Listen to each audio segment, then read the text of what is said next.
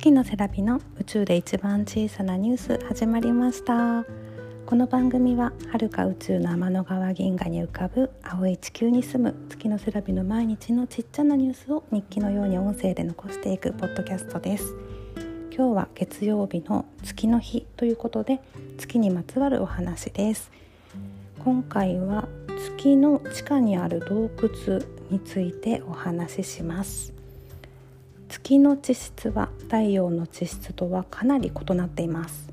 月には大気がありませんし真空状態なので太陽光は散乱されず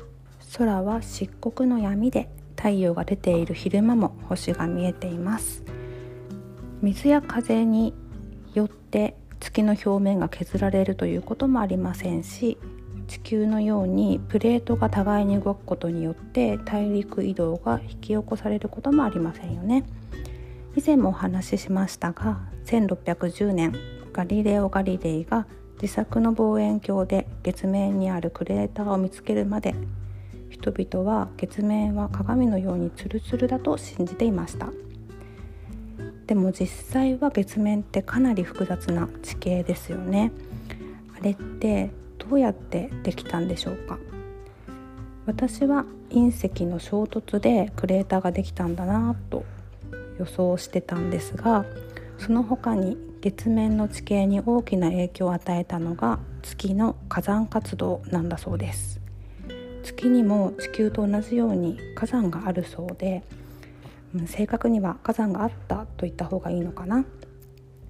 現在溶岩を噴出しているような活火山はないんですが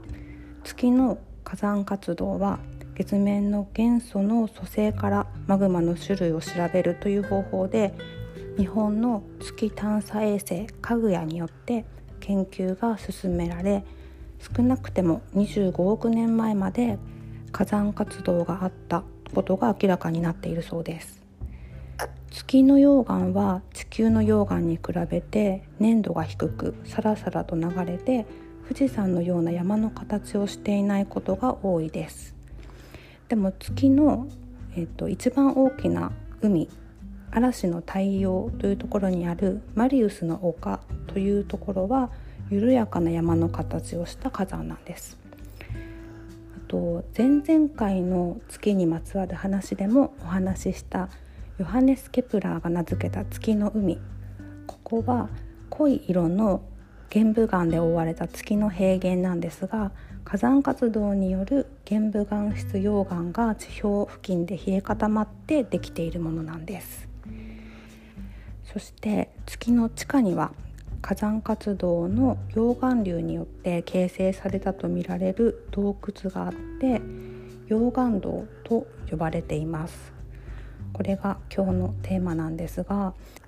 地球にも火山の麓に溶岩洞というのがあります。今も火山活動を続ける活火山だと言われている富士山にも溶岩流が生み出した溶岩洞穴がいくつもあります。そのうちの一つ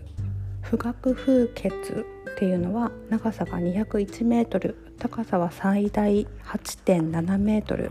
幅は平均7メートルです。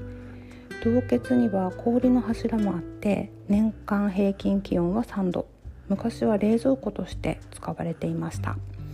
ちなみにこの溶岩洞も月の溶岩洞と同じ玄武岩でできているそうで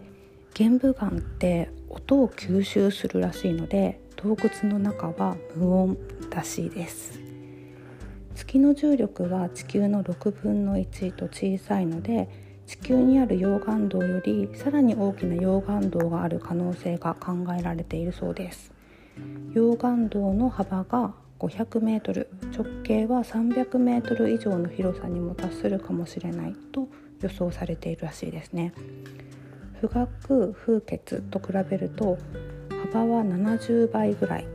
直径は30倍ぐらいの広さになります。将来月への移住定住を可能にするために月の溶岩洞は人間の居住地として使われる可能性があると言われているそうです。その理由は厚さ40メートルある玄武岩に覆われた溶岩洞の中に入ればマイナス20度の安定した温度になるので月の表面って寒暖差が約300度あると言われてるんですよね。そこに比べると溶岩洞の中ってかなり快適だと言われています。あとね宇宙の空間を飛び交う高エネルギーの放射線ありますよね。宇宙船と呼ばれるもの。だったり隕石から身を守る防壁になるっていうことも挙げられていますね。他には月の溶岩洞って月の海と高地の境界付近に発見されているので通信のために標高の高い地域にアクセスすることも容易だということだったりロケットの打ち上げ施設とかレゴリスって呼ばれる月の砂や地下の資源の採掘のために平原に行くのにも便利だと考えられているそうです。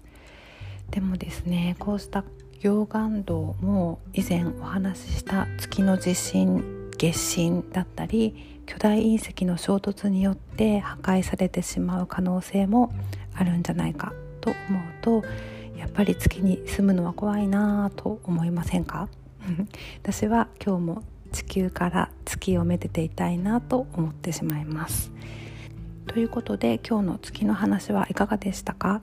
ツイッターのハッシュタグ月セラジをつけてお気軽にコメントいただけると嬉しいです。今日は寝ている息子を抱っこしながら収録したのでこうちゃんの